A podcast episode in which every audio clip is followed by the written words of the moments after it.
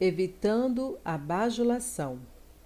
Mesmo quando é permissível falar negativamente em função de um propósito construtivo, deve-se evitar a lisonja insincera.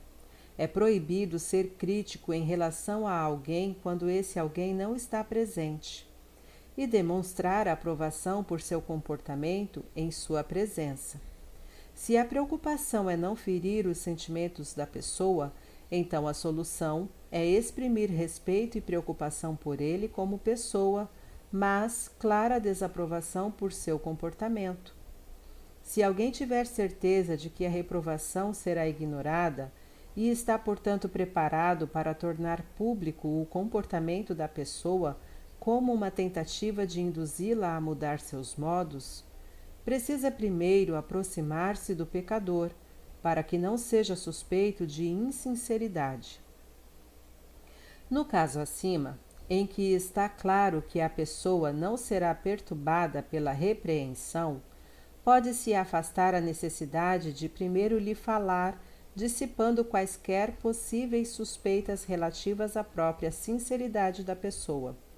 Por exemplo, se alguém fala contra o perpetrador em público na presença de três pessoas, em vez de falar individualmente e em particular com membros da comunidade, torna-se claro para todos que quem fala não pode estar tentando obter a simpatia do perpetrador, mas ministrando a aceitação de seu comportamento. Da mesma forma, no caso quem fale seja conhecido por seu zelo e sua sinceridade, e não seria suspeito de bajulação, ele pode recorrer à discussão em particular. Também, caso esteja claro para todos que o perpetrador é uma pessoa de personalidade difícil e que criticar publicamente seu comportamento pode ser perigoso, então deve-se falar em particular contra ele sem receio de respeito pessoal. Uma perspectiva correta.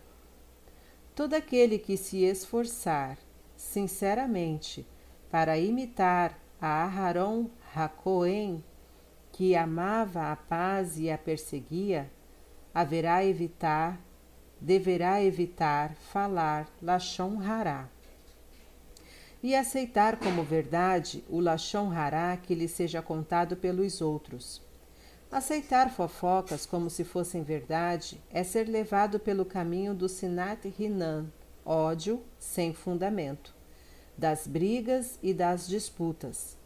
Quando alguém diz que Fulano falou ou agiu negativamente contra ele e aceita este relato como um fato, inevitavelmente ele vai brigar com Fulano. No final, os dois se tornam grandes inimigos até o ponto em que um procurará obter a ruína do outro, alegrando-se pela sua infelicidade.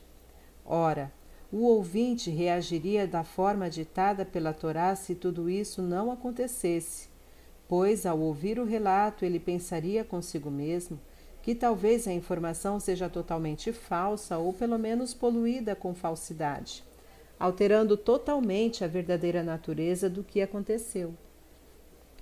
Ou talvez quem fala tenha omitido alguns detalhes chaves que, se tivessem sido mencionados, teria dado ao assunto um tom completamente diferente.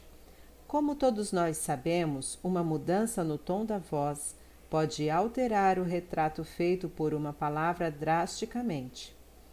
Se quem ouve seguisse o caminho da Torá, procuraria uma fonte de mérito para o suposto perpetrador Talvez o que ele tenha feito tenha sido cometido sem a intenção de prejudicar.